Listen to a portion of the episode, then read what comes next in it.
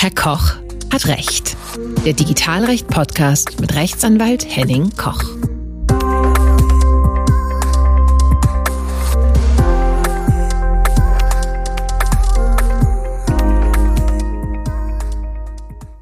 Hallo und herzlich willkommen zu einer neuen Folge von Herr Koch hat Recht. Zunächst vielen Dank für das rege Interesse an meinem Podcast. Es ist schön zu sehen, dass immer mehr Leute mein Angebot hören. In der heutigen Folge geht es um Datenschutz und Compliance-Software und um die juristischen Aufgaben in einem Unternehmen im Bereich Datenschutz und Informationssicherheit. Ich habe dazu mit Dr. Jana Moser gesprochen. Wir kennen uns vom Kommunalen Datenschutztag des Kommunalen Bildungswerkes in Berlin. Dort waren wir zuletzt vor zwei Jahren jeweils Referenten zu aktuellen Datenschutzthemen. Dr. Jana Moser ist Juristin und Datenschutzexpertin. Sie war lange Zeit als Datenschutzbeauftragte und Unternehmensjuristin tätig und ist aktuell für das Business Development bei Acarion zuständig. Acarion wiederum entwickelt Softwarelösungen für die Bereiche Compliance und Datenschutz. Wir haben uns darüber unterhalten, was Acarion konkret macht und welchen Stellenwert Datenschutz und Informationssicherheit in einem Unternehmen haben müssen. Und da sind wir auch schon mittendrin. Und wir bieten unter anderem eben auch ein Datenschutzmanagement-Software an und eine Informationsmanagement-Software und zudem auch noch ein Whistleblowing-Tool an. Und ähm, was man eben klassisch gerade jetzt im Bereich Datenschutz erwarten würde, ist eben auch alles, was so ein bisschen, ähm, ich sage immer, die Verarbeitungstätigkeiten betrifft und alles, was man sonst natürlich im Rahmen der DSGVO sonst noch so alles dokumentieren und protokollieren muss. Da ähm, bin ich unterwegs und da ähm, macht es natürlich auch viel aus, dass ich im Rahmen meiner vorherigen Tätigkeiten selber eben Justiziarin und Datenschutzbeauftragte war und so eben ähm, auch so ein bisschen weiß, wo das Herz schlägt des Datenschutzbeauftragten, der eine Datenschutzmanagement-Software sucht. Das heißt aber, dass du jetzt, wenn ich dich richtig verstehe, nicht primär die Datenschutzbeauftragte eures Unternehmens bist, sondern andere Aufgaben hast. Ja, ganz genau. Also ich bin selber gar nicht mehr juristisch tätig. Ähm, für einige, die mich auch ein bisschen kennen, etwas überraschend aber tatsächlich seit zwei Jahren bei Acarion eingestiegen im Bereich Business Development ähm, und zunehmend immer mehr Vertrieb, also Sales gemacht. Und ähm, ich verkaufe die Software und berate vor allem unsere Kunden, aber eben auch Partner, nämlich Unternehmen bzw. Beratungsgesellschaften, die die Software nutzen, um ihre Mandanten zu verwalten und zum Beispiel als externe Datenschutzbeauftragte die Software ähm, dann einsetzen, um eben die unterschiedlichsten Verarbeitungstätigkeiten zum Beispiel bei den unterschiedlichen Mandanten zu verwalten. Ah, okay, das ist ja interessant. Ähm, wie ist das, ganz, ganz persönlich, wie ist das für dich, wenn man dann nicht mehr juristisch primär tätig ist? Ich meine, ganz ohne juristische Anwendung wird es ja nicht gehen, weil äh, nach dem Motto, nur wenn man weiß, was man tut, kann man auch tun, was man will, ähm, um mal diesen ähm, Spruch zu bringen. Ähm, wie ist es dann, wenn man hier ähm, jetzt nicht mehr in diesem Bereich dann primär aktiv ist? Ja, ehrlich gesagt, ähm, also für mich ist das so ein bisschen Spiegel sowieso immer meiner Vergangenheit. Ich habe mich immer so ein bisschen weiterentwickelt und ähm, es hilft jetzt tatsächlich auch sehr, den Kunden einfach zu verstehen. Ähm, also wenn ich jetzt selber immer wieder überlege, wenn mir irgendjemand etwas verkauft, was er eigentlich gar nicht so richtig weiß, wofür es da ist, ähm, das merkt man irgendwann und das merkt man natürlich auch irgendwann an einem Produkt. Ähm, und bei uns ist es so, dass die Kollegen und jetzt nicht nur ich, aber auch so die Kollegen sehr viel Ahnung haben haben von den jeweiligen Fachbereichen. Und jetzt ganz konkret bei meiner Person, ähm, ich kann das, ich kenne die Thematiken, wenn jemand an, also sich meldet und zum Beispiel sagt, wie soll ich das mit dem Drittlandstransfer denn eigentlich dann protokollieren und wie stehen die einzelnen Sachen zueinander und mal bin ich Verantwortlicher, mal Auftragsverarbeiter und so weiter. Ähm, dass ich weiß halt ganz konkret, wie die einzelnen Situationen sind und ich weiß zum Beispiel auch, wie schwer es manchmal ein Datenschutzjurist oder ein Datenschutzbeauftragter einfach in einem Unternehmen haben kann. Ähm, und wenn er dann noch oder sie versucht, auch noch eine Software dafür einzusetzen und die Kollegen dazu zu bringen, mitzuarbeiten, ist das manchmal ähm, ein wesentlich größeres Problem, als tatsächlich eine neue Software einzusetzen. Ja, das kann ich durchaus verstehen. Das ist auch interessante Sichtweise. Wir haben ja hier verschiedene Ebenen, so ich das feststelle bei euch. Einmal die Ebene für die Kunden, dass ihr da ähm, das Verständnis haben müsst, wie funktionieren die Abläufe und wie ähm, ist es mit den Kunden, was, was für Anforderungen haben die und dann natürlich auch die interne Sicht. Und das würde mich ja auch mal interessieren. Wie ähm, ist es bei einem Unternehmen, das Datenschutz ähm, quasi Compliance und Management Software entwickelt für andere Unternehmen. Wie geht man da mit dem Thema um? Also die Frage mhm. mutet jetzt ein bisschen äh, blöd an, aber natürlich, ähm, ja, konkret, wie macht ihr das? Ja, äh, klar. Also ich meine, grundsätzlich hat ja, das weißt du ja auch, jedes Unternehmen muss sich unter den Datenschutz halten. Jetzt kann ich natürlich sagen, oh, wir halten uns natürlich auch an Datenschutz. Klar tun wir das natürlich. Ähm, aber das Interessante ist, ob man Datenschutz auch lebt und versteht. Und ähm, bei uns ist es so, dass jeder Mitarbeiter ähm, grundsätzlich natürlich eine Datenschutzschulung bekommt. Das ist auch bei anderen Unternehmen so. Aber ähm, bei uns geht, gehen wir noch einen Schritt weiter, dass äh, gerade die Mitarbeiter, die unmittelbar auch mit dem Produkt zu tun haben, zum Beispiel auch gerade im Bereich Vertrieb, sleep aber auch im Bereich zum Beispiel der Softwareentwicklung teilweise eine extra Ausbildung gemacht haben zum Datenschutzbeauftragten, was ja eigentlich in ihrer normalen Arbeitsbeschreibung gar nicht notwendig wäre. Ähm, das haben wir aber trotzdem gemacht, weil uns das wichtig ist, dass die Kollegen jeweils wissen, genau warum das Thema relevant ist und dadurch leben wir natürlich das Thema Datenschutz viel, viel mehr, als es eigentlich notwendig wäre. Ähm, also ähm, der, ich sag mal, der klassische Stempel, den so viele haben, wir halten uns an an Datenschutzrecht ähm, oder an die DSGVO. Ähm, das ist für uns selbstverständlich. Wir gehen eben, wie gesagt, einen Schritt weiter. Und das, dazu gehört es eben auch, dass ich zum Beispiel ähm, neue Kollegen ähm, einfach auch mal abhole, mal ein paar Beispiele nenne, wie läuft Datenschutz ab. Ähm, das heißt, einige interne Schulungen übernehme ich. Dann gibt es auch noch, ähm, wie gesagt, die entsprechenden Datenschutzzertifizierungsschulungen als Datenschutzbeauftragter, die einige unserer Kollegen dann auch noch intern gemacht haben.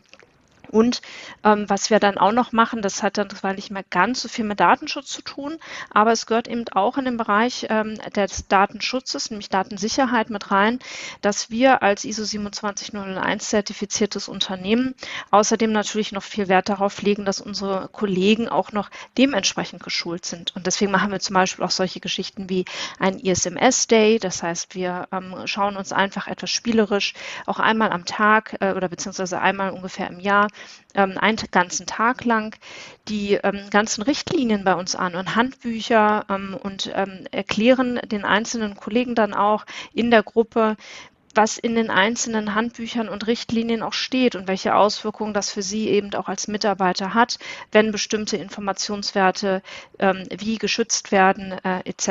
Ähm, und wie das dann alles gemeint ist, auch im Zusammenhang mit Datenschutz und Informationssicherheit. Okay, das ist ja schon mal äh, sehr umfassende, äh, umfassender Ansatz, den ihr da habt. Und ich glaube, du bist auch im Informationssicherheitsmanagement ausgebildet, ne, oder? Ja, ganz genau. Ich habe es dann tatsächlich auch nochmal gemacht und ähm, ich halte das auch tatsächlich als Juristin und nochmal für sehr interessant und wichtig, solche Ausbildungen nochmal on top obendrauf zu machen. Ähm, also ich habe ja neben meiner ganz normalen ähm, Tätigkeit als Rechtsanwältin, Justiziarin und dann habe ich damals in meinen Anfängen, ich hatte ja gar keine Spezialisierung eigentlich auf das Thema Datenschutzrecht, noch eine Ausbildung gemacht, eben oder eine Fortbildung, Zertifizierung zur Datenschutzbeauftragte, ich glaube damals beim TÜV Süd und habe ähm, dachte eigentlich auch schon ja gut aufgrund meiner sehr engen Zusammenarbeit mit den Entwicklern in den jeweiligen ähm, Unternehmen Unternehmen, wo ich gearbeitet habe, dass ich auch schon recht gutes Verständnis davon hätte. Aber ich muss sagen, der Blickwinkel der Informationssicherheit ist nochmal ein anderer. Und ich, ich finde, dass das vielen Juristen auch gut täte, sich in diese Richtung weiterzuentwickeln oder vielleicht auch eben Datenschutzbeauftragte, die bis dato vielleicht ausschließlich einen Fokus auf die ähm, rechtliche Seite beziehungsweise eben auf ähm, eine Datenschutzbeauftragtenfortbildung hatten, ähm, hier nochmal durchaus auch die Sichtweise ähm, eines eines Informationssicherheitsmanagers vielleicht eben mit Blickwinkel der ISO 27001 zum Beispiel ähm, einzunehmen. Also von meiner Seite absolute Empfehlung. Ich habe einiges dazu gelernt in den letzten zwei Jahren, weil ich ja zum Beispiel auch ähm, das ISM-Modul bei uns in der Software aus der Compliance Cloud ähm, auch präsentiere und natürlich auch verstehen muss, wie tickt eigentlich ein CISO oder ein Informationssicherheitsbeauftragter. Ja, das ist äh, ein ganz interessanter und ganz wichtiger Punkt. Und ähm, du hast mich da auch schon im Vorgespräch ähm, zu animiert, äh, äh, da nochmal weiterzugehen, denn ich merke selber auch als Datenschutzbeauftragter, bin auch ähm, TÜV Süd Akademie zertifiziert, ähm, dass man doch da irgendwann an seine Grenzen kommt, weil man das immer das Thema hat, ja, das machen dann die anderen, aber genau der Punkt ist, ähm, es wäre schon gut, auch wenn man da nicht ähm, jetzt primär arbeitet, dass man dort natürlich auch dann noch mal vertiefte Kenntnisse hat, weil das Thema immer wichtiger wird, auch aus rechtlicher Sicht. Also wenn ich mir Rechtsprechung angucke oder wenn ich einfach nur LinkedIn verfolge oder Twitter, dann ist im Grunde jede zweite Meldung, die man so sieht, irgendwas mit dem Thema IT-Sicherheit, Informationssicherheit äh, in Bezug auf Datenschutz und äh, in Bezug auf äh, Schadensvermeidungsthematiken. Ja, man kann die Thematiken auch nicht trennen. Also die Zeiten sind auch vorbei, wo Datenschutzrecht auch nur was Rechtliches war, weil es eben auch was Technisches ist. Es ist aber auch was Wirtschaftliches. Man muss das Gesamtkonstrukt immer verstehen und ähm, auch das Gesamtheitliche sehen. Das Unternehmen, die Personen, die die Daten verarbeiten, die Betroffenen ähm, und auch alle, die dort mit im Zusammenhang stehen. Und deswegen ist die Informationssicherheit, die ja erstmal mit Informationswerten eben ähm, handelt, will ich jetzt mal sagen, ähm, eben ähm, ein guter Partner für das Datenschutzrecht. Es ersetzt es nicht, aber es ist ein guter Partner und man muss es auch wirklich gemeinsam sehen. Und deswegen sehen wir das zum Beispiel auch in unserer Software so, dass die Themenbereiche zusammengehören und man sie deshalb in unserer Software zusammen bearbeiten kann. Sie künstlich zu trennen ähm, wäre quasi, als würde man ein Gericht, was man kocht, ähm, alle Zutaten separat zubereiten und auch in, auf unterschiedlichen Tellern hinstellen.